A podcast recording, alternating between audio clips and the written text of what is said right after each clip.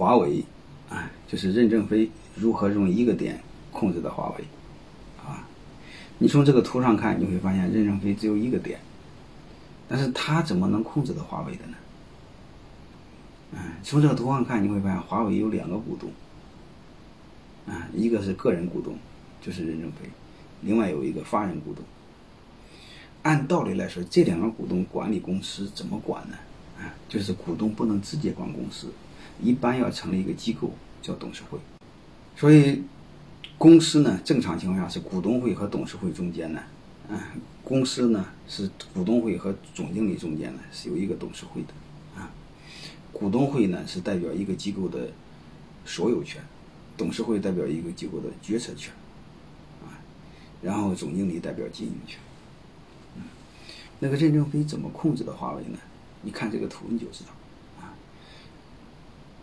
他是通过董事会来控制的这家机构，啊，那怎么来控制的董事会呢？按正常来说呢，公司想组成董事会，得先有董事，啊。想有董事的前提呢，你先有董事候选人，有了董事候选人，然后由股东选举产生董事，对吧？然后董事候选人怎么产生呢？如果你们熟悉公司法的话，基本情况是这样的，就是由股东根据股份比例来提名，啥意思呢？就是谁的股份多，谁提名的候选人多。那根据任正非在华为的股份只有一个点，你会发现他有十个候选人，他也最多提一个候选人嘛，对吧？也轮不着他呀。但是任正非怎么控制的华为呢？你可以基本上理解是这么个逻辑，好吧？他是他肯定不会让他们也提，因为他们也提就轮不着他控制了。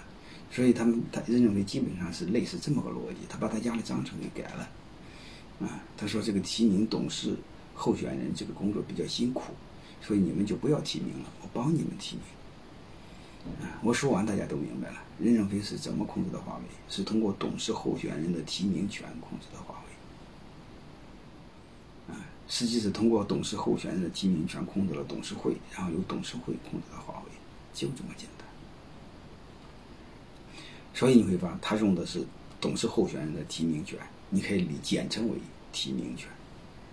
如果各位这个你明白的话，你会然后你再看。马云怎么控制的阿里？其实你也明白了，他怎么控制的阿里和这是一个逻辑，啊，他马云也是拥有阿里的董事候选人的提名权，啊，他是简单半数的提名权，说白了是九个席位他提五个，啊，只不过是挂羊头卖狗肉，对外说他不是他提的，是他二二十八个合伙人提的。各位傻瓜都知道，这二十八个合伙人当中谁是大哥？听谁的，弟兄们？还是听姓马的。说简单来说，就马云一个人有九个席位当中五个席位的候选人的提名权，所以阿里姓马，嗯，阿里将来还姓马，仅此而已，所以通过这个阿里这个案例啊，马云怎么控制阿里这案例，包括任正非怎么控制华为的案例，我给大家再次给大家强调一个事儿，就是你能不能控制一家企业，和你有多少股份没关系。而且刚才我讲了这两个企业都是通过候选人的提名权控制的。企业，啊，当然控制企业有很多方法，这是其中一个方法，好吧？然后我在这基础上给大家提提炼出一个规律，这个规律是什么？你会发现你的利益和什么有关系？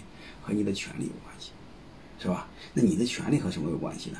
和你的规则有关系。你定什么规则就有什么结果，是吧？你定了个规则，然后这个权利是你的，这个权利不就是你的了？各位，那谁决定规则呀？你创始人决定规则。是不是这逻辑？特别是你创始人股方在没没稀释之前，在你能掌控这家企业的时候，你制定好规则，这个规则呢决定你有这家公司的控制权。所以你会发现，你再就是你股份怎么变也没关系了。如果大家记不清楚，我再给大家谈啊，你的利益由权利来决定，你的权利由规则来决定，规则由谁来定？规则由你来定，就是由创始人来定。它不就这么简单的逻辑吗？各位，你只要把这个逻辑搞明白，你会发现你有多少股份都无所谓。所以泰山管理学院我就二十三个点股份，无所谓啊。嗯，我也就是参照这个逻辑，谁当董事候选人由我来提名。当然，我慢慢会逐步来去放。你比如我，我慢慢慢的我会提一半啊，另外一半大家民选。再过我快退休时候，可能我只保留三分之一候选人提名权，另外大家大家民选，不一个逻辑嘛？对吧？这个我们都可以做设计，你会发现这些背后就是谁？我创始人设计规则，规则决定权利，权利保护我的利益，